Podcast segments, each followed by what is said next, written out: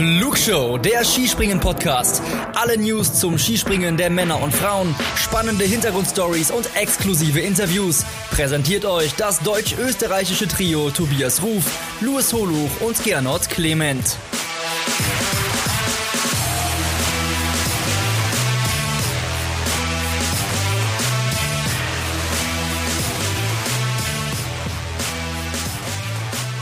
Drei Personen beeindrucken uns im Moment besonders auf den Skisprungschanzen dieser Welt. Ja, und ebenso viele Personen, nämlich drei, wollen heute unter anderem auch über dieses Top-Trio sprechen in der Flugshow und vor allem darüber, ja, was bleibt nach dieser 71. Äh, Vierschanzentournee. Wir, das bin einmal ich, Gernot Clement, äh, der rot-weiß-rote Part der Flugshow und ich bin natürlich äh, nicht allein, sondern mir sind zwei Personen zugeschaltet. Äh, Ladies First natürlich. Unsere Flugshow-Expertin, freue ich mich sehr, dass sie mit dabei ist, die ehemalige Skispringerin Ulrike Uli Gressler. Hi Uli, grüß dich.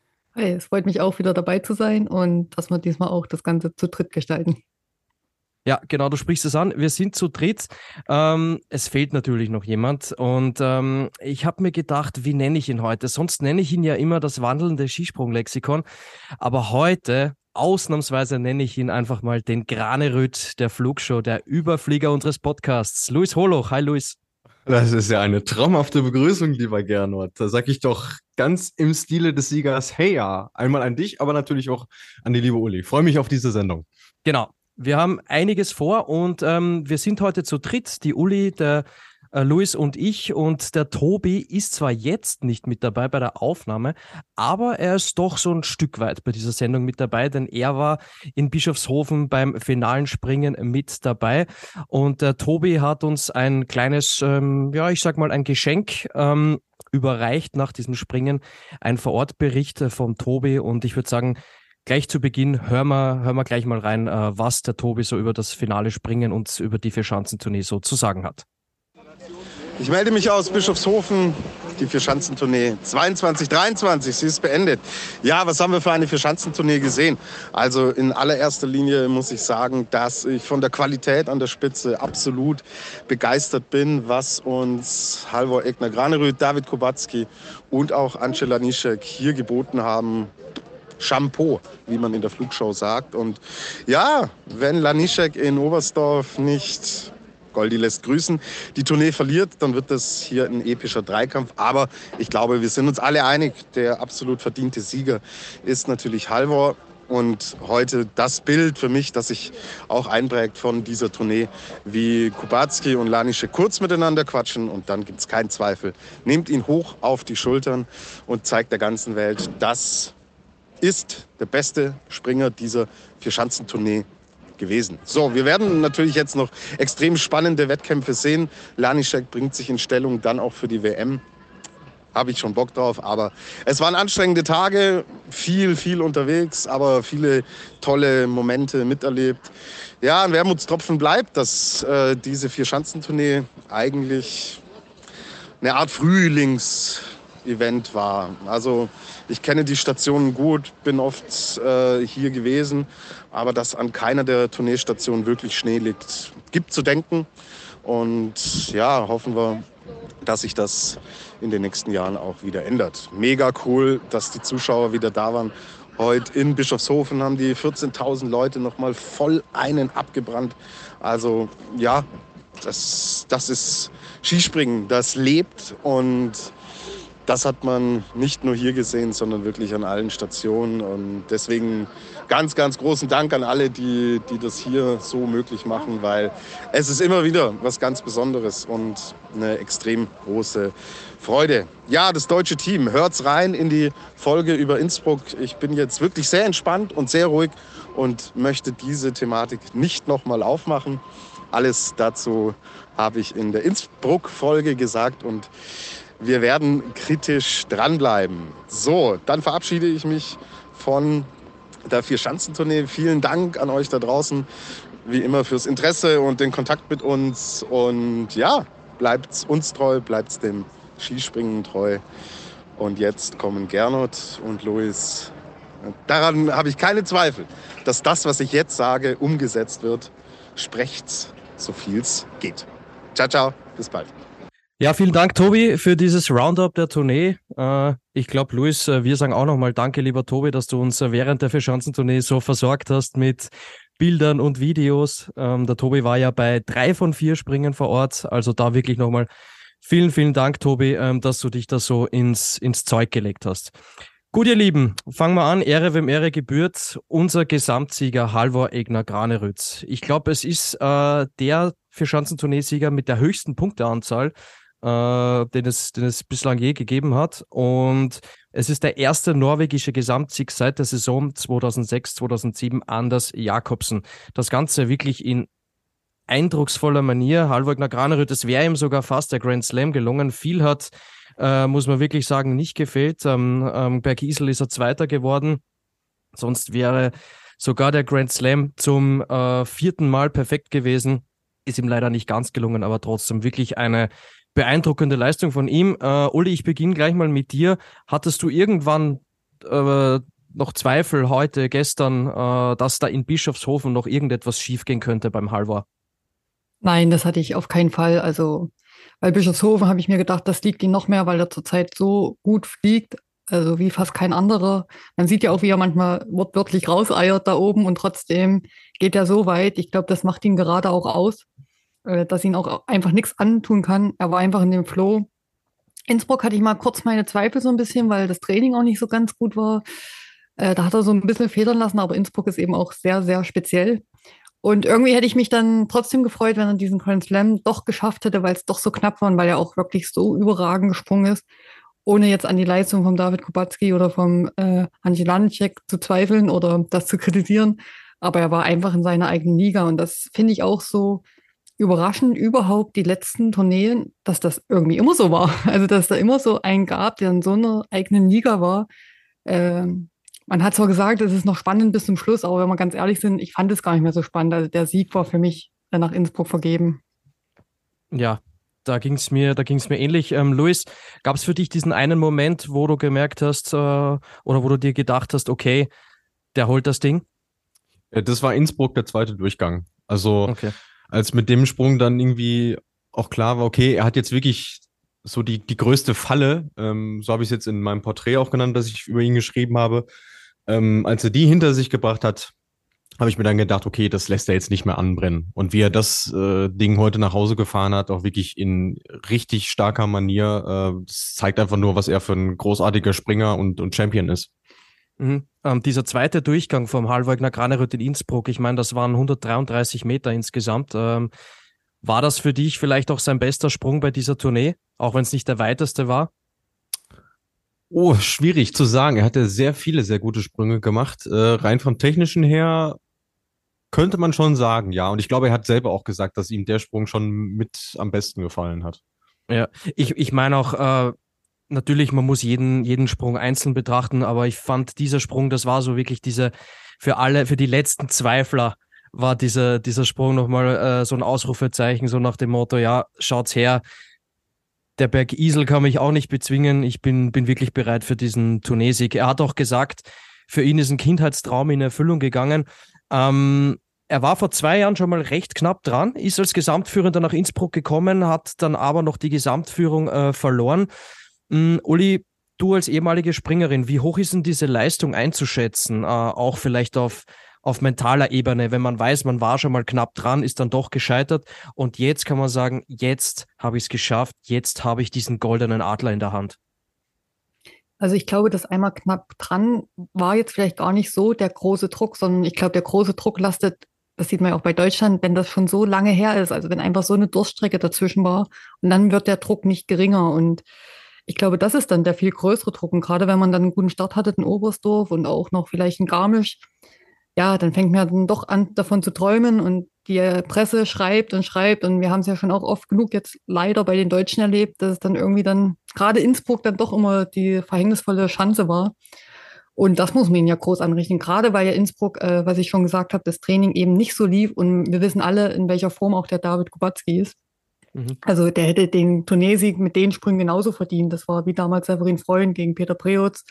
Also es gab jetzt die letzten Jahre einige so Duelle, wo man gesagt hat, äh, wo der Zweite, ja, in anderen Jahren wäre der der Erste gewesen. Und das war eigentlich der große Druck, weil auch eben der David Kubacki so überragend war bis dahin und eigentlich auch kaum einen Fehler zugelassen hat. Ja, du sprichst es an. Wir haben auch in unserer Tourneevorschau äh, darüber gesprochen, dass äh, vor allem David Kubacki und Angel Laniszek die zwei großen Favoriten auf den Tourneesieg sind. Vielleicht jetzt im Nachhinein betrachtet, Luis, war es vielleicht sogar gut, dass der Halvor Egner Granerüt ganz zu Beginn der Saison ähm, vielleicht noch nicht bei 100 Prozent war, noch nicht in absoluter Topform und, und genau deshalb vielleicht noch akribischer äh, hingearbeitet hat auf diese Vierschanzentournee? Sagen wir mal so, es hat ihm zumindest nicht, nicht geschadet, weil ich glaube, dass äh, gerade das mediale Interesse wäre auch nochmal ein anderes gewesen, wenn er jetzt wie eben vor, ja, jetzt sind es dann drei Jahren ähm, eben so in Form gewesen wäre und da irgendwie Siege am Stück eingefahren hätte. Ich glaube, dass das schon eine Rolle gespielt hat, auch für ihn. Aber ganz ehrlich, wenn man ihm dann auch so zuhört und ihn anschaut, das ist ja Wahnsinn, wie sehr der in sich ruht. Also da hast du das Gefühl, dem kann nichts passieren. So, und äh, wenn du in diesem, in diesem Status irgendwie bist, in diesem Mindset auch, dann ja, hast du erstmal eine sehr gute Grundvoraussetzung dafür, Topleistungen zu bringen. Und er hat es wirklich geschafft, sich auch immer voll zu fokussieren, sich nicht ablenken zu lassen. Auch wenn er heute zugegeben hat, das war doch sehr, sehr langweilig die Tournee über, weil er halt fast nichts gemacht hat, außer im Hotelzimmer irgendwie rumliegen und Kräfte sparen. Aber mei, das gehört dann eben zu so einem Meisterstück auch dazu. Ähm, ich denke auch, das hat man, glaube ich, auch in den letzten Jahren gesehen, das passiert irgendwie einfach auf einmal bei den Besten. Also die fangen in Oberstdorf an, haben da schon sehr gutes Ergebnis und auf einmal sind die in so einem Flow-Tunnel, was sie gar nicht erwartet haben. Das macht ja auch den Reiz weiter für Schantournee. Ich glaube, so viel kommen die gar nicht zum Nachdenken, weil du hast die Quali, du hast den Wettkampf, du hast, denke ich, auch wenn du in den ersten drei warst, lange Tage oder lange Abende noch du machst ja deinen normalen Ablauf, auch wenn er sagt, es war ein bisschen langweilig, aber ich denke mal, heutzutage kann man sich ja medial auch gut beschäftigen. ähm, auch in Deutschland soll es WLAN geben, überall dort, wo sie sind. Nein, Spaß beiseite. Und ähm, ich glaube, jetzt fängt das Denken an. Also ich glaube, beim Kamil Stoch hat man es ja auch damals gemerkt, er hat die Verschanztournee da gewonnen. Das ist noch gar nicht so lange her. Und danach mhm. lief es aber auch nicht so rund, wo man gedacht hat, wer soll den jetzt eigentlich schlagen? Und ich könnte mir vorstellen, dass das beim Harvard Granerüth jetzt auch passiert, dass jetzt alles abfällt. Das hat man auch gesehen, wie er da rausgefahren ist und jetzt ist eigentlich spannend. Äh, hält er die Form, springt er so weiter? Und das ist ja immer das, äh, was damals auch der Peter Preutz eigentlich geschafft hat, wirklich den Flow mitzunehmen. Das ist, glaube ich, jetzt ganz, ganz schwer, weil es auch nicht so direkt weitergeht, wie es sonst manchmal war. Was ich gerne noch hinzufügen möchte, was ich extrem schön fand, war dieses äh, Bild dann im Auslauf bei der Siegerehrung oder kurz vor der Siegerehrung. Da steht ein Halvogner Granerüth aus Norwegen, ein David Kubacki aus Polen und ein Angela Nischek aus Slowenien, ja. Und du hast es so richtig gemerkt, der David Kubacki und der Angela Nischek, die haben dem das wirklich von Herzen gegönnt, ähm, weil sie gewusst haben, dass er der Beste war über alle vier Springen. Und das fand ich richtig schön, wie sie dann ihn auf die Schultern gehoben haben. Das war, finde ich, für mich der fast schon der Moment der Tournee, äh, wenn, ich, wenn ich einen nennen müsste. Und äh, nochmal zum, zum Halvor, seinen langweiligen Tagen. Also hat er auf jeden Fall heute Zeit, dass das Ganze, was die letzten Tage recht langweilig war, dass es heute richtig äh, mit Action gestaltet. Und ähm, im Zuge dessen kann ich euch sagen, liebe Hörerinnen und Hörer, der Tobi hat es sogar noch geschafft, äh, bei der Pressekonferenz äh, nach dem heutigen Springen in Bischofshofen dem, dem Halvor, dem Vierschanzentunesiger, eine Frage zu stellen. Und da hören wir jetzt auch gleich mal rein. Hi Halvor, Tobias Ruf from Ippen Media and Flugshow Podcast. Uh, congratulations, Halvor. Uh, Norwegians are not only good ski jumpers, they also know how to party. What will the next hours or days look like? But I think uh, I will uh, repay the favor of uh, Ryoyo uh, from uh, last year and uh, invite uh, both the Norwegian team and the Japanese team to the party. Or maybe I think uh, Ryoyo's party was at one of our streams last year, but we'll probably go party a little bit with the Japanese because we are staying at the same hotel. And yeah, I think I'm I'm taking the bill tonight. Okay. Uh, when uh, do you go back to Norway? Uh, we go back uh, tomorrow quite late. Uh, and, uh, so no stress today about packing. So yeah, we go back tomorrow, and we, then we have nationals on Sunday. so that will be interesting. So I will try and be sober until that. Okay. Good luck for that. Thank, Thank you. you. Okay. Also, das war der frisch gebackene Vierschanzentournee-Sieger 2022, 2023, Halvögner Granerüth. Er hat gesagt, es wird wirklich heute Abend äh, eine große Party geben und er geht stark davon aus, dass sie die Party zusammen mit den Japanern machen, wie auch schon im letzten Jahr. Da hatten die Japaner noch mehr zu feiern, nämlich damals war es ähm, Yoyo Kobayashi, der zum zweiten Mal die Vierschanzentournee gewonnen hat. Ähm, sie revanchieren sich natürlich. Die Norweger, der Halvor hat gemeint, äh, äh, er lädt die Japaner zur, zur Party ein. Und äh, Tobias hat ihn dann noch gefragt, ähm, wann es denn jetzt zurückgeht nach Norwegen. Und der Halvor hat gemeint, ja, Gott sei Dank morgen recht spät. Das heißt, heute ist ganz, ganz viel Zeit da um äh, das Ganze nicht so langweilig zu gestalten wie, wie in den letzten Tagen. Ja, und ähm, dann war es auch noch so, das hat uns der Tobi auch gerade noch geflüstert, ähm, dass der Halvor gefragt hat, naja, wie sieht es denn jetzt aus? Bin ich jetzt der Adler der Woche? Und ähm, lieber Halvor, ich beantworte diese Frage jetzt mit Ja, du bist unser Adler der Tournee. Musik bitte.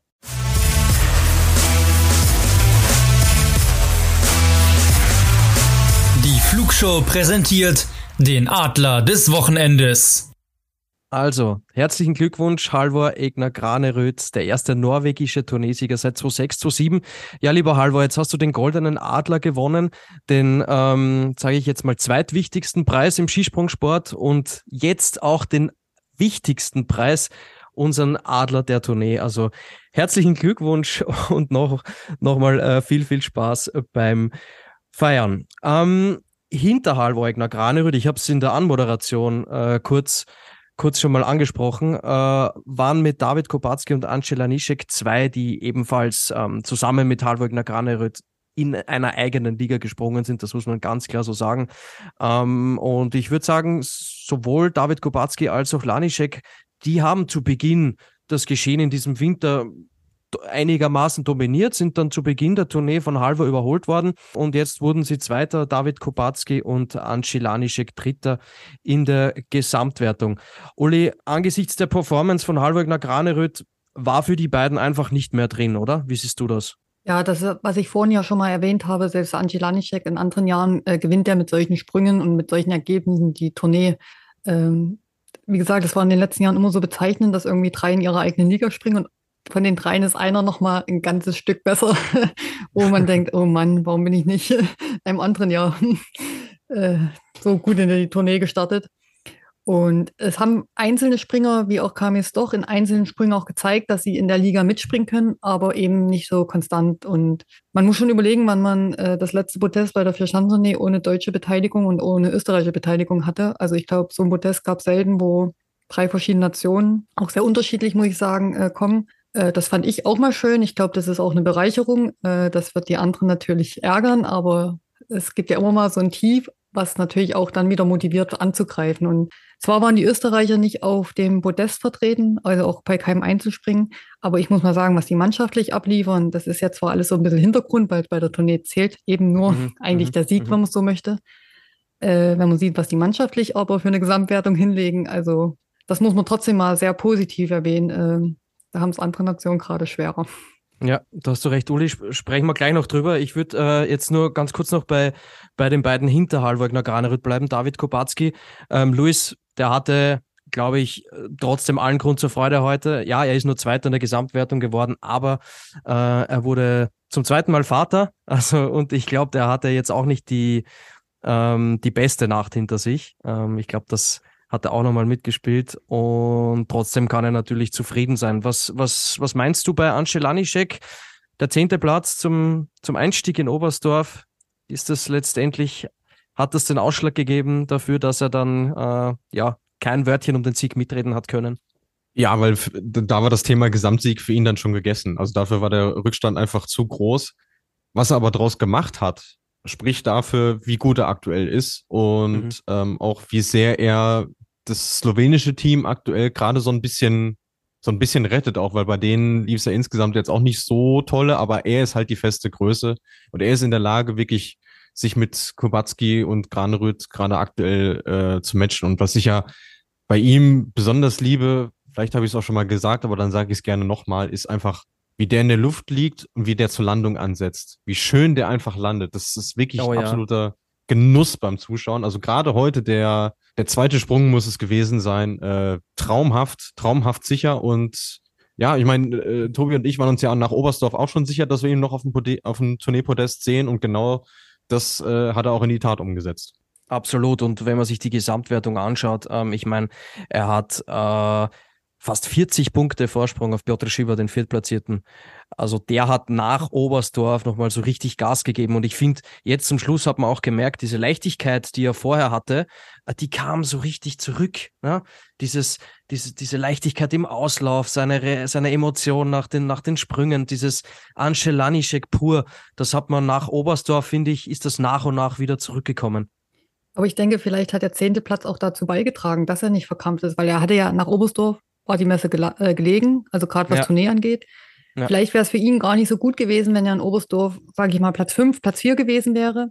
Ich denke, in seiner Heimat wurde auch schon viel darüber geredet und er wurde viel darüber mhm. angesprochen, aber er wurde dann mhm. vielleicht auch ein bisschen in Ruhe gelassen und dann fiel der ganze Druck eigentlich schon weg und er konnte einfach frei aufspringen. Und das hat er dann auch gemacht, weil er hatte nichts mehr, er hatte nichts mehr zu verlieren und deswegen hat er auch noch das sensationell geschafft.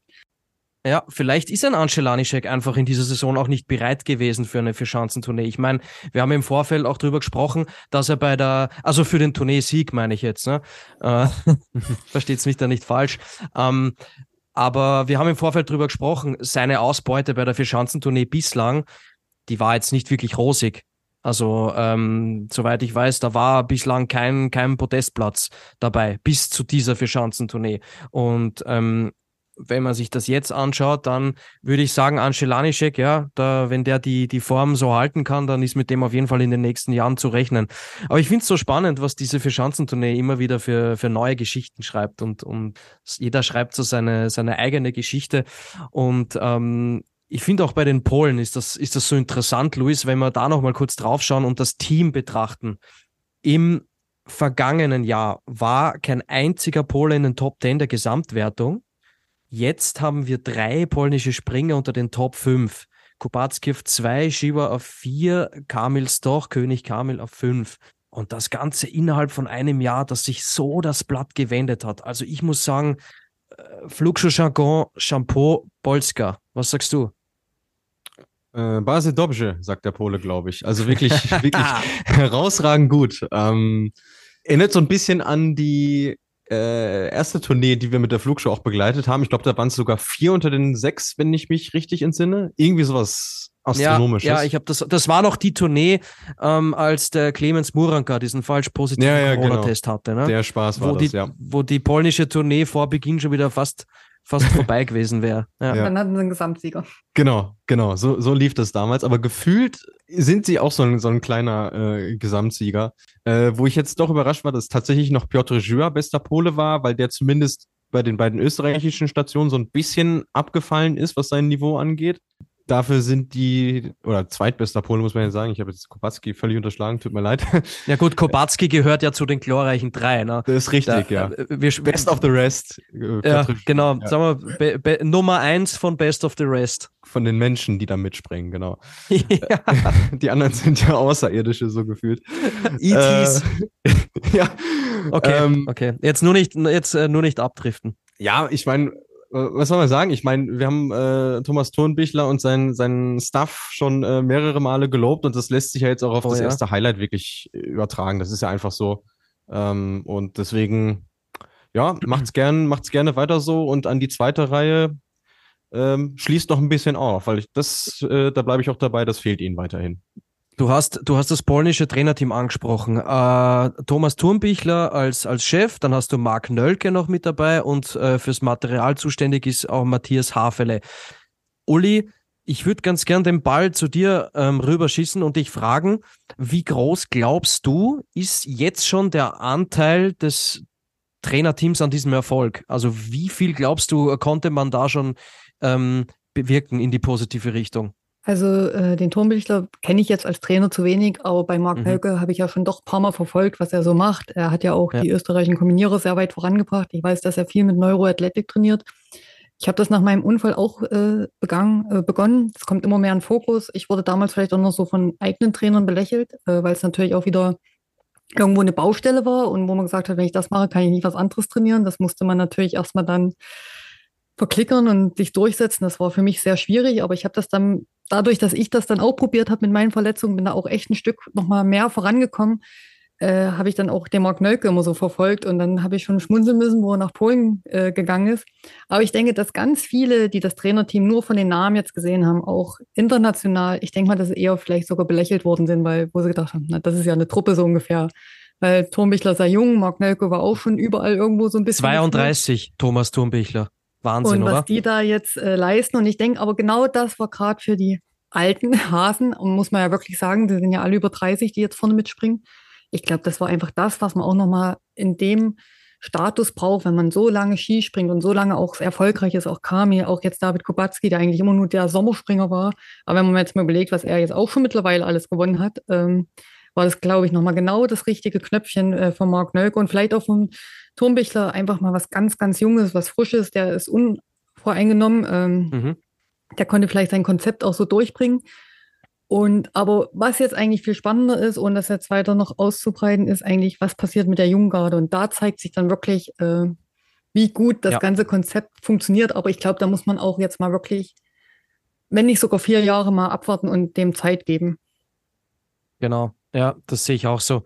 Das, das haben wir eh auch in der Flugshow schon das eine oder andere Mal besprochen, dass man sich jetzt mal einfach um die Top-Leute, um die Arrivierten kümmern muss, Kobatski, Shivas doch.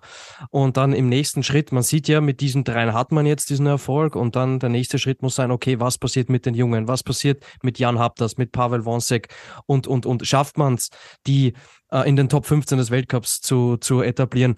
Ähm, was, was mir gerade noch einfällt zu den Polen, äh, ich habe da letztens ein Video gesehen, das fand ich, fand ich wirklich sehr spannend.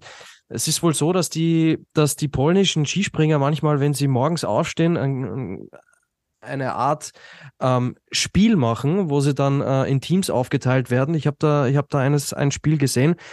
Da mussten sie dafür sorgen, dass sie ein Ei vom zweiten Stock ins Erdgeschoss runter transportieren, also runterwerfen, ohne dass das Ei zu Schaden kommt. Und das am Morgen, also gleich einmal, um das Gehirn anzustrengen und, und so weiter. Und das, das sind, finde ich, echt coole Methoden, wo du dann äh, zum Beispiel, du, David Kubacki ist dann, weiß ich nicht, mit Pavel Wonsek im Team und dann überlegst du mal, okay, wir stehen jetzt im zweiten Stock, haben ein Ei in der Hand und wie kriegen wir das jetzt in ins Erdgeschoss runter, äh, ohne dass es, ohne dass es zerbricht. Und man muss es werfen, wohlgemerkt, ja. Also da, das, das, das fand, fand ich wirklich super spannend und anhand dessen sieht man ja, dass da ähm, Methoden angewandt werden, ähm, die vielleicht jetzt nicht, also die überhaupt nicht 0815 Methoden sind, so dass man auch so ein bisschen out of the box denkt und dass vielleicht gerade auch sowas ähm, eben zu diesem, zu diesem Erfolg jetzt, jetzt ähm, beiträgt. Uli, was ich dich ähm, da noch fragen möchte jetzt, äh, wenn wir schon über das polnische Team sprechen, dadurch, dass der Erfolg so schnell wieder zurückgekommen ist, ist es das, das, das beste Beispiel dafür, wie schnell es im Skisprungsport dann auch wieder gehen kann, dass man von einer Abwärtsspirale äh, wieder in die Erfolgsspur zurückkehrt. Ja, wir haben das ja schon in jeglicher Hinsicht äh, mit allen Varianten gesehen. Nehmen wir das japanische Team letztes Jahr ganz weit oben. Dieses Jahr muss man schon ganz schön weit nach unten gucken. Ich glaube, so geht es gerade den Deutschen. Ich bin mal gespannt, wie sie jetzt noch die Saison so schaukeln werden. Aber die ist noch lang. Es sind noch viele Highlights. Äh, die können sich jetzt nochmal sammeln. Ist ja jetzt auch wirklich eine kleine Pause, was, glaube ich, gerade den Deutschen sehr entgegenkommt. Äh, man hat es auch damals schon im Darmzirkus gesehen, ein Jahr mit Andi Bauer im Deutschen ging eigentlich gefühlt gar nichts und nächstes Jahr haben sie wieder alles gewonnen. Das ist so speziell in dem Skisprung, deswegen muss man das ja umso höher anerkennen. Die Athleten, die das eigentlich Jahr für Jahr schaffen, mit vorne dabei zu sein, wie der Kamis doch, der ist ja auch der Kraft, äh, wirklich immer mit vorne dabei zu sein, das über Jahre. Das sind wenige, die das wirklich so geschafft haben. Und ich glaube, es wird auch immer schwieriger, weil es auch immer mehr Material wird, immer mehr Einflüsse. Und was du mir mit den Polen erzählt hast, was die für Spiele machen früh, ich mhm. denke, der Hintergrund ist vielleicht auch einfach mal aufzuwachen und nicht gleich wieder an Skispringen zu denken, sondern einfach mal, weil man konzentriert sich auf sowas anderes, wo ja, man gar nicht ja. mal an den Sport denkt. Und ich glaube, das wird manchmal unterschätzt. Und das hat mir manchmal auch gefehlt.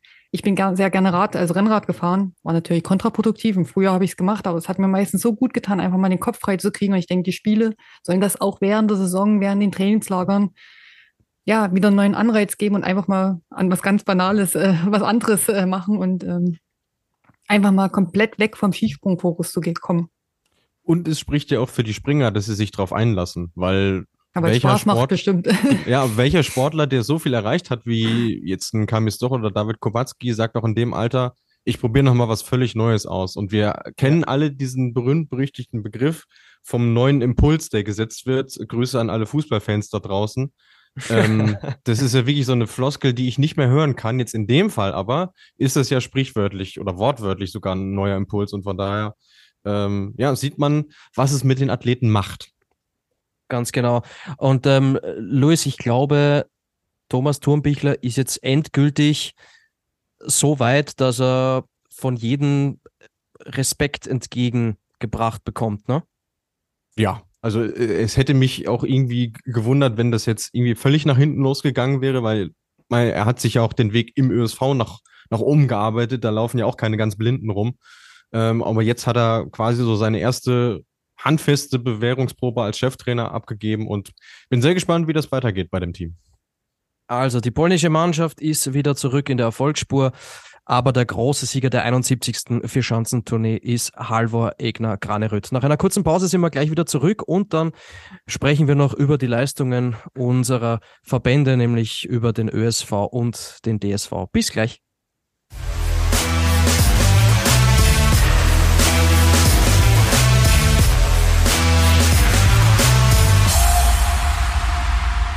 Wir sind zurück zum zweiten Teil unserer letzten Ausgabe zur Vierschanzentournee und äh, ihr hört vielleicht schon, äh, die Moderationsstimme ist jetzt eine deutsche und keine österreichische mehr. Das liegt daran, dass wir jetzt unseren ÖSV-Experten mal befragen wollen, wie denn die Tournee aus seiner Sicht gelaufen ist. Äh, Uli hat es vorhin schon angesprochen, mannschaftlich sehr, sehr stark. Fünf Österreicher unter den besten zehn. Nur das Problem ist, äh, keiner ganz vorne. Deswegen, lieber Gernot, die Frage an dich. Weinendes oder lachendes Tourneeauge? Ja, beides. Ich würde sagen, äh, das linke Auge ist das weinende, das rechte ist das lachende. Das weinende deswegen, weil wir keinen Podestplatz geschafft haben. Das rechte ist das lachende, weil wir äh, mannschaftlich ganz einfach überzeugt haben. Fünf Österreicher in den Top Ten, ähm, aber halt leider nur Platz sechs bis äh, Platz zehn. Zuletzt gab es das 2010, 2011, damals allerdings mit Gesamtsieger Thomas Morgenstern ja, es ist, man muss ganz einfach zufrieden sein, weil die drei ganz vorne in einer eigenen Liga gesprungen sind. Also die haben, finde ich, aus diesem ersten Segment haben die noch ein neues Segment dazu gepackt, also oder oder bleiben wir bei den Regalen. Das erste Regal hat äh, aus dem hat sich nochmal ein Top Top Top Regal entwickelt und da waren ganz einfach Granerüt, Kubacki und und Lanischek drin bei dieser Tournee oder bis bislang in, in diesem Winter jetzt, wenn man sich alle alle Springen mal genauer anschaut. Und punktuell konnte man natürlich mithalten, aber jetzt über die gesamte Tournee gesehen ähm, hat es ganz einfach nicht gereicht. St Stefan Kraft, bestes Beispiel, ne? heute in, in Bischofshofen im zweiten Durchgang hat es ja. eh auch gesagt, es sind die Pferde mit ihm durchgegangen. Ne? Er wollte dann äh, so ein bisschen mit der Brechstange, äh, wollte das Podest angreifen, aber finde ich, kann man ihm auch nicht übel nehmen. Er hat, er hat alles versucht. Hm, die restlichen Österreicher, Michi Heiberg, Jan Hörl, Manuel Fettner, Daniel Czofenik, die es ebenfalls in die Top Ten geschafft haben, finde ich, haben alle eine super Leistung gezeigt. Michi Heiberg ist für mich so ein bisschen der aus österreichischer Sicht so der heimliche Adler der Tournee, ähm, weil er sich mit seinen Plätzen 12, 10, 7, 4 auch echt kontinuierlich gesteigert hat und weil ich bei ihm immer wieder zurückdenken muss, dass er äh, im Herbst im Herbst 2021 war das, ähm, sich einer OP unterziehen hat müssen, äh, weil er einen Bandscheibenvorfall hatte. Und ähm, deswegen beeindruckt mich das halt sehr, dass er wieder so diesen Anschluss geschafft hat, da ganz, ganz vorne mit dabei zu sein. Jan Hörl hat sich super reingekämpft. Bei ihm ist das Gesamtpaket noch nicht so ganz perfekt, aber er schafft es trotzdem, dass er immer wieder in den Top Ten dabei ist. Manuel Fettner absolutes Highlight, Platz 4 in Garmisch-Partenkirchen. Für ihn war es insgesamt nicht die Top-Tournee, aber ich denke, er kann alles in allem doch auch halbwegs zufrieden sein. Und beim Daniel Czufenik, äh, ja gut, bei ihm hat man gesehen, was für ein Potenzial da vorhanden ist. Ähm, er, er, hängt halt noch, noch ein bisschen in der Warteschleife, wenn wir jetzt über die, die Top 5 sprechen. Da fehlt vielleicht noch ein bisschen was, aber für die nahe Zukunft ist er für mich äh, ein, ein großes Versprechen aus, aus österreichischer Sicht. Also zusammengefasst nochmal, sehr gutes Teamergebnis. Ähm, Podestplatz da fehlt es halt noch. Ich glaube aber, dass es nicht mehr lang dauern wird, jetzt auch in diesem Winter, ähm, dass man da äh, regelmäßig ganz vorne mit dabei sein wird, weil ich glaube nicht, dass die drei, die glorreichen drei dieser Tournee die gesamte Saison über diese Form so halten können. Also ich wollte auch nochmal zum ÖSV sagen, äh, man darf ja auch mhm. nicht vergessen, was mir aufgefallen ist, eigentlich bei jedem, die auch jetzt unter den Top Ten waren, die hatten immer mal einen Wackler und das ist ja eigentlich das Positive, wenn man sagt, das waren ja noch nicht mal perfekte Sprünge, aber man sieht, dass perfekte Sprünge fast möglich sind. Dann muss man auch mal das Ergebnis heute noch vom Clemens Eigner mit ins Boot nehmen, äh, saustark. Hat vielleicht auch keiner damit gerechnet und das vor Heimpublikum und bei so einem wichtigen Wettkampf. Mhm. Und dann darf man auch mal nicht vergessen, im Endeffekt waren es ja trotzdem nur vier Wettkämpfe. Das heißt, das waren eigentlich äh, ein Wochenende oder zwei Wochenenden, also wo man nicht auf dem Podest dann so ungefähr stand. Und ich denke, gerade der ÖSV kann wirklich sehr positiv noch in die Saison blicken, ähm, weil jetzt das große Erste ist jetzt erstmal weg. Der große erste Druck ist weg. Das, was man so in der Saison gewinnen möchte oder wo man ganz vorne mit dabei sein möchte. Und jetzt kann man erstmal weiterarbeiten. Und wie gesagt, ähm, was mir oft aufgefallen ist, es hatte immer jeder Springer von den ÖSV-Springern einen schlechteren Sprung dabei.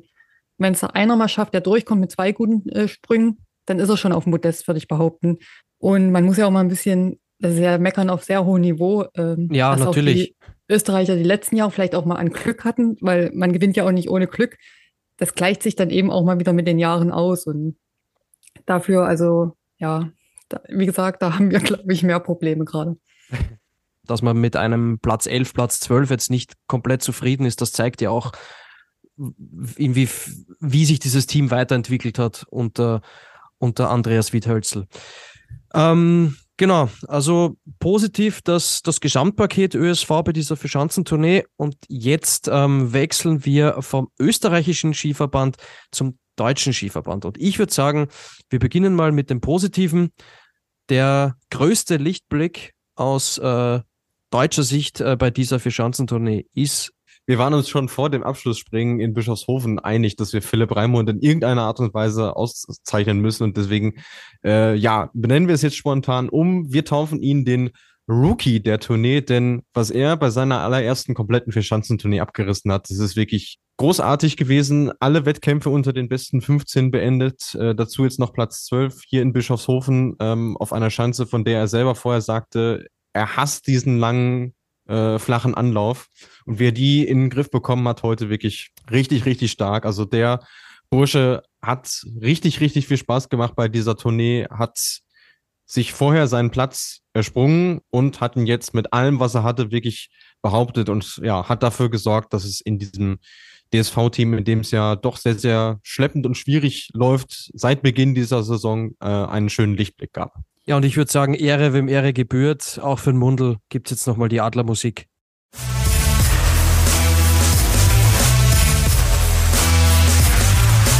Die Flugshow präsentiert den Adler des Wochenendes. Philipp Raimund ist der Rookie der 71. für Schanzentournee, der größte Lichtblick aus, aus deutscher Sicht. Ähm, der größte und vielleicht auch einzige Lichtblick, muss man an der Stelle sagen. Äh, Uli, Andi Wellinger ist als elfter bester DSV-Adler in der Tournee-Gesamtwertung. Als ich das gesehen habe, der war ja vor Bischofshofen noch in den Top Ten, habe ich mir gedacht, okay, das auch noch. Ähm, jetzt wird es wirklich immer heftiger. Ähm, wie würdest du denn so den, den Status quo im DSV bewerten? Würdest du sagen, es ist 5 vor 12 oder wie, wie schätzt du das aktuell so ein, was sich da tut? Naja, es ist schwierig, muss ich sagen. Ich fand die Saison den Start gar nicht so verkehrt. Auch gerade mit Philipp. Ähm, ich denke, vielleicht hätte es auch Philipp gut getan, wenn er einfach hätte dabei bleiben dürfen, um noch ein bisschen mehr Vertrauen zu sammeln. Und das muss man an Philipp mal ganz groß anrechnen. Er ist ja jetzt nicht, äh, was ich, viermal Top 15 gewesen, weil noch zwei andere vor ihm waren. Er hat ja jetzt eigentlich zum Schluss fast die ganze Last vom deutschen Team getragen. Und das muss man ja mal hoch anrechnen, dass er heute so nervenstark geblieben ist. Ihm hätte man es ja am meisten verziehen, wenn er irgendwo mal noch einen Patzer macht. Ich ja. denke, was wirklich für das ganze deutsche Team ähm, ja, der Knackpunkt war, war einfach die Nichtqualifizierung des Karl Geigers. Das hat das ganze Team mitgezogen. Ich hatte es ja auch schon ein paar Mal mit Luis besprochen. Wenn du vorne eine hast oder einen, der immer mit Top 3 springt, der kann ein ganzes Team mitziehen die können sich auch hinten patzen. Das fällt nicht so auf und irgendwann springt das ganze Team gut. Man hat es gut bei unseren Frauen jetzt gesehen, äh, wie die Tournee da stattgefunden hat. Da hätte, glaube ich, auch keiner mit gerechnet. Und genau das Ganze ist jetzt aber im Gegenteil passiert bei den Männern. Und ich denke, das war wirklich, wo man dann gesehen hat, ab da ging irgendwie bei keinem mehr was gefühlt, außer beim Philipp. Und sie waren ja nicht schlecht. Sie waren in Oberstdorf äh, auf einmal sogar irgendwo Mitfavorit. Äh, damit haben sie, glaube ich, selber auch nicht gerechnet, dass sie da äh, Andreas Wellinger und der Karl Geiger so weit vorne mitspringen und auch gar nicht so weit weg sind. Und die anderen sind halt so mit dahinter geschippert. Wo man sich da wirklich Sorgen gemacht hat, war eigentlich der Markus Eisenbichler. Und ich hätte auch fast gedacht, dass er doch die Tournee verlässt. Nachhinein würde ich vielleicht sagen, hat er es mal gemacht. Also da habe ich schon fast gedacht, der steigt wirklich aus. Habe ich mich eigentlich schon gefreut, wer noch von der nationalen äh, Truppe dann noch die Möglichkeit kriegt, weil die haben sich auch nicht so schlecht verkauft, muss ich sagen. Genau, aber die sind dann irgendwie in den Strudel gekommen und ich glaube, gerade der 51. Platz, äh, ja, auch wenn es vielleicht unbewusst war von den Trainern, sie konnten, glaube ich, einfach nicht mehr positiv dann vorwegschauen. Und man hat es auch beim Andreas Wellinger gesagt, ich finde, er ist so freigesprungen. Man hat gedacht, jetzt hat er es wieder, jetzt, jetzt fehlt nicht mehr viel, dann ist er wirklich wieder Weltspitze. Jetzt, ja, irgendwie wie verkrampft heute auch gesprungen, fand ich. Ich glaube, es ist jetzt gut, dass die Tournee vorbei ist. Ähm, und ob man da jetzt Achter in der Gesamtwertung wird oder Elfter oder Zwölfter, das ist dann im Endeffekt auch egal. Ähm, das geht ja schon manchmal den Vierten so. Und ich glaube, was denen wirklich gut tut, ist, dass sie jetzt doch eine größere Pause haben, weil wir hatten ja schon Tourneen und zwei Tage später sind sie am Kulm geflogen. Ich glaube, das wäre für die Deutschen jetzt alles andere als gut. Und aber ich muss sagen, ich tue mich wirklich schwer, das einzuschätzen. Wie geht es jetzt weiter? Ähm, weil davor war ja immer so die Rede, ja, ein, zwei tauscht man vielleicht aus, aber ja, mittlerweile müsste man ja über mehr reden. Also wen tauscht man jetzt wirklich aus? Oder sagt man, man schickt jetzt wirklich mal vier erstmal raus und nimmt wirklich mal junge Leute wieder mit. Zumal die sich ja wirklich auch angeboten haben, finde ich. Ähm, ob die jetzt wirklich so schnell aus dem Tal kommen, oh, das, hm. ja, da habe ich sogar meine Zweifel diesmal. Also man kann nur hoffen, dass sie jetzt vielleicht durch Heimat, Familie einfach mal durchatmen und äh, einen Haken dahinter machen und dann hoffentlich einer das Team wieder mitzieht. Mhm. Luis, äh, Bundestrainer Stefan Horngacher hat ja vor der Tournee gesagt, ähm, er reist mit der stärksten Mannschaft äh, zur Tournee, die stärkste Mannschaft, die wir je hatten, bei, also als er Trainer war. War das, war das ein Satz, ähm, wo du sagen würdest, den, den hätte er vielleicht so in der Form nicht sagen dürfen, weil ähm, im, im, im Vorhinein einer äh, Vierschanzentournee weißt du ja circa, wie weit deine Springer gerade sind. Ja, und das ist halt eine Erwartungshaltung mitgeschürt worden, der sie unterm Strich halt nicht gerecht werden konnten. Ähm, ich meine, viele der Symptomatiken hat Uli ja jetzt schon angesprochen. Das haben die Jungs ja heute auch gesagt. Also insbesondere an der Andreas Wellinger hat gesagt, ja, wir starten eigentlich nicht schlecht rein. Ähm, auch mit, mit nicht ganz optimalen Sprüngen landen wir relativ weit vorne, aber es ist halt nicht so stabil und wir haben keinen, der dann halt vorne bleibt und das Team irgendwie mitzieht. So. Und das, das war in den letzten Jahren halt anders. Ähm, und das äh, war ja auch zum, im bisherigen Saisonverlauf nicht so, dass du den hattest. Es ist ja nicht so gewesen, dass der jetzt auf einmal weggebrochen ist während der Tournee, sondern das war die ganze Saison über schon nicht so. Und bei dem Zitat musste ich dann schon auch schlucken, weil ja, die Ergebnisse haben es einfach nicht hergegeben. So, äh, man hat gesehen, dass es da zu dem Zeitpunkt zwei, jetzt sind es ja drei gab, die vorne wegfliegen.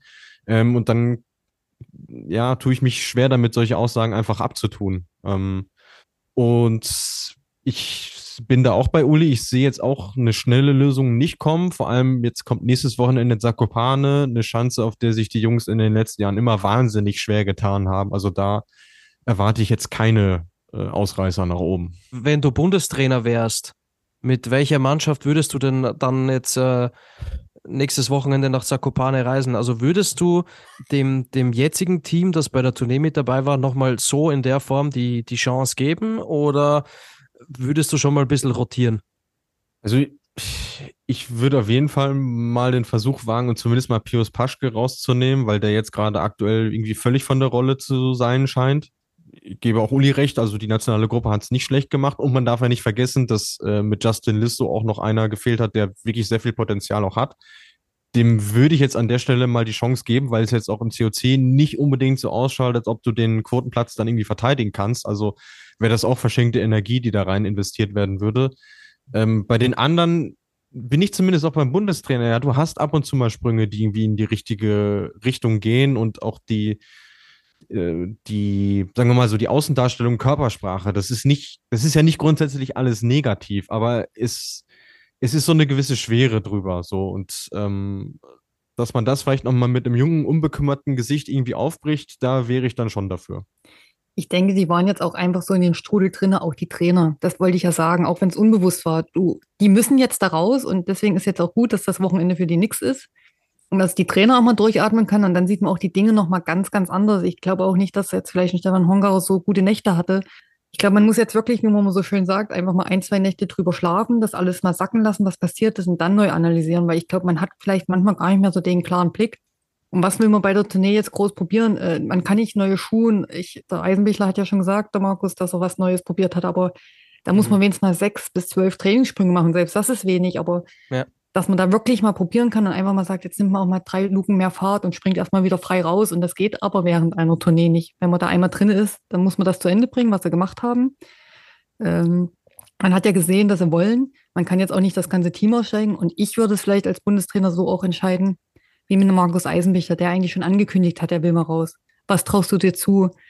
Gibt es jetzt überhaupt Chancen, wo man gut trainieren kann? Das muss man ja auch mal sehen. Ne? Also, mhm. wenn man die Wetterlage ganz ja, in ganzen Europa anschaut, äh, wie viele Schanzen stehen denn wirklich bereit, um jetzt zu trainieren. Das kommt ja auch noch sehr, sehr erschwerend dazu. Oder fährt man zu einem Weltcup, wo wenigstens die Schanze top präpariert ist. Ich glaube, den tut jetzt ein Training, würde den gut tun, wo sie mal lockere Sprünge machen können. Wie gesagt, mit mehr Fahrt und dann muss man weitersehen. Dass man jetzt das ganze Team nicht austauft, ist ja klar. Ich denke, die festen Größen sind nach wie vor Andreas Wellinger, auch Philipp Raimund jetzt. Ich glaube auch der Karl Geiger, wenn der ein bisschen Abstand wieder kriegt, ein bisschen feilen kann, ja. äh, dann ist er auch mal ganz schnell wieder mit vorne dabei. Und bei den Rest muss man, auch der Konstantin Schmid hat ja heute wieder gezeigt, den Einzelspringen. Ja. Den muss man auch mal erwähnen. Der hat dann irgendwo noch, ja, für, auch für sein Alter und auch für das, was man vielleicht auch erwarten kann, ist er doch dann trotzdem noch eine Tournee gesprungen, die okay war. Also wenn da noch zwei andere vor ihm gewesen wären, dass ich in der Top 6, dann man sagt, ja, ist eine solide äh, Tournee gesprungen. Und da muss man auch mal ein bisschen, von wem erwartet man denn überhaupt was? Und da sie jetzt natürlich viel Druck hatten und natürlich auch viel eingesteckt haben, das ist ja klar. Aber den Satz vom Steff habe ich auch nicht wirklich verstanden, wenn ich ehrlich bin, weil da muss ich sagen, das hätte er die ganzen Jahre davor sagen können. Mhm. Aber ich, äh, ich habe ja mit Luis auch gewettet und Luis weiß ja auch, dass ich mit jemandem noch intern immer wette. Ähm, ja. Ich hatte gar keinen Deutschen. Also ich hätte ihn, ich glaube, ich hätte nicht mal in Top 6 gewettet, wenn ich ehrlich bin, so wie die Springer auch davor waren. Also deswegen fand ich das dies Jahr auch, habe ich gedacht, eigentlich haben die Deutschen gar keinen Druck. Aus meiner Sicht hätten die gar keinen Druck gehabt, weil ich da keinen gesehen habe, der wirklich also die hätten, wenn, hätten sie für eine riesengroße Überraschung gesorgt. Hat er das denn, äh, diesen Satz zu, zu 100 Prozent auch seriös gesagt oder mit einem leichten Augenzwinkern? Weil ich meine, ähm, eines ist halt auch klar, wenn du deutscher Bundestrainer bist und diesen Satz tätigst, dann ist es natürlich auch klar, wenn das Ziel nicht erreicht wird, äh, also beziehungsweise wenn dann die Ergebnisse so aussehen, dass dir das dann, ähm, dass dich das dann einholt am Ende. Das muss dir ja im Vorhinein, muss dir das ja bewusst sein. Ja, Und so klug schätze ich ihn auch ein, ne? den, den ja, Steff. Ja, völlig. Also, ich meine, es ist ja schon, es ist ja schon ein Fuchs, aber gerade deshalb hat es mich überrascht, dass er den so gesagt hat und auch so gemeint hat. Also ich habe die Videosequenz gesehen, wo er das gesagt hat. Der hat das wirklich auch mit, mit ernster Miene gesagt, dass er das so selbstbewusst nach außen hin verkauft hat. So. Ähm, mich wundert es fast ein bisschen, dass es in der deutschen Medienlandschaft verhältnismäßig ruhig ist. Also klar haben mhm in erster Linie war die Frage, woran hat es denn gelegen? So. Darauf hatte er jetzt aber heute das auch noch. Das ist immer die Frage, ne? Genau, ist immer die Frage. Aber darauf hatte er heute jetzt auch noch keine Antwort. So. Und das, ja. das ist schon mal ähm, schwierig. Aber insgesamt muss man sagen, haben die Kolleginnen und Kollegen da draußen schon die, die Füße stillgehalten. Man hat es man hat's quasi hingenommen, würde ich so sagen. Aber insgesamt war die Berichterstattung, fand ich, nicht so kritisch, wie es die Leistungen sogar hergegeben hätten. Also so gesehen scheinen sie im Umfeld auch noch sehr, sehr ruhig zu sein. Und was beide Seiten auch betonen, ist, man spürt gegenseitiges Vertrauen. Markus Eisenbichler sagt, wenn die Trainer mir was sagen oder was am Material gemacht wird, vertraue ich denen zu 100 Prozent. Und Stefan Horngacher ja. sagt auch, wir vertrauen uns im Team zu 100 Prozent. Und das ist mal die Basis, äh, von der aus jetzt gearbeitet werden muss. Mhm. Ich muss ja dazu sagen, ich bin ja ein bisschen weiter weg als ihr und ähm, ich versuche ja immer so ein bisschen das Positive zu sehen. Und, und ich muss auch dazu sagen, ähm, die Uli hat es ja angesprochen, das kann eine unglaubliche Dynamik nehmen, so eine, so eine Vierschanzentournee. Ne? Man ist so schnell in so einem Negativstrudel drin. Und wenn ich an die Qualifikation denke, äh, Luis und Uli in, in Oberstdorf, Stefan Kraft war 44. Äh, und ich habe mir das mal in der Ergebnisliste angeschaut, also da hat auch nicht viel gefehlt das, äh, zur, zur Nichtqualifikation. Und das hätte natürlich auch eine gewisse ähm, negative Dynamik äh, ins Laufen bringen können. Das ist jetzt im Nachhinein natürlich schwierig äh, zu sagen, weil es nicht so gewesen ist. Es ist ganz anders gekommen. Ähm, aber ich glaube, dass das, das Gleiche gilt halt auch äh, für das DSV-Team. So eine Tournee, die nimmt sehr schnell eine, eine gewisse Dynamik an, sowohl in die eine als auch in die andere Richtung. Ähm, und deswegen glaube ich, darf man jetzt nicht alles in Frage stellen, nicht alles negativ sehen, sondern sollte jetzt auch einfach nochmal die nächsten zwei, drei Wochenenden abwarten. Und genau, und da möchte ich noch dazu sagen, abschließend zum Thema DSV, äh, in der letzten Folge, nämlich äh, nach dem Berg Isel springen, da haben der Luis und Tobi die Folge aufgenommen und da beziehen die zwei nochmal ausführlich Stellung zum Status quo im DSV, was sie vielleicht anders machen würden, wie sie den Status quo sehen. Also ähm, die Folge möchte ich euch auf jeden Fall nochmal empfehlen, ähm, dass ihr, dass ihr da nochmal reinhört. So, dann sind wir am Ende angelangt. Das war die 71. Äh, Vier-Schanzentournee. Es gab keinen Grand Slam, aber es gab viele Fans und das an allen vier Standorten und das freut uns natürlich. Und ähm, ich würde auch sagen, dass wir hauptsächlich, also in weiten Teilen haben wir Springen mit fairen Bedingungen gesehen. Und ja, also ich würde sagen, jetzt fehlen eigentlich nur noch die Damen. Das steht aber auf einem anderen Blatt Papier. Und ähm, damit machen wir die 71. Verschanzentournee hier zu. Ähm, Luis, es geht direkt weiter. Zwar nicht mit den Herren, aber mit den Damen. Die Damen sind auf Asien-Tour. Es stehen äh, die Bewerbe jetzt in Sapporo auf dem Programm. Und das Tolle ist, äh, der Regen an Flugshow-Sendungen endet noch nicht mit dieser Ausgabe, denn äh, wir werden uns dann schon am Sonntag melden, eben mit einem Rückblick zu den beiden Springen in Sapporo. Ganz genau so ist es. Wir brauchen keine Verschnaufpause. Bei uns geht es direkt weiter. Aber für heute sind wir jetzt schon am Ende. Ich möchte mich bedanken, äh, vor allem bei unserer Flugshow-Expertin Ulrike Uli Kressler. Uli, wie immer, äh, vielen Dank für deine tollen Einblicke, die du uns da gewährst, ähm, die du uns liefern kannst, diese tollen Eindrücke auch als ehemalige Skispringerin. Es ist immer wieder eine Freude, mit dir aufzunehmen. Danke dir dafür. Ja, vielen Dank. Mir hat es auch wieder sehr viel Spaß gemacht, vor allem, dass ich jetzt beim Abschluss dabei sein konnte, durfte, dass es sich äh, so reingepasst hat. Und dann hoffe ich, dass wir noch viele schöne gemeinsame äh, Flugshow-Moderationen, äh, Kommentare und wie auch immer Folgen zusammen absolvieren werden.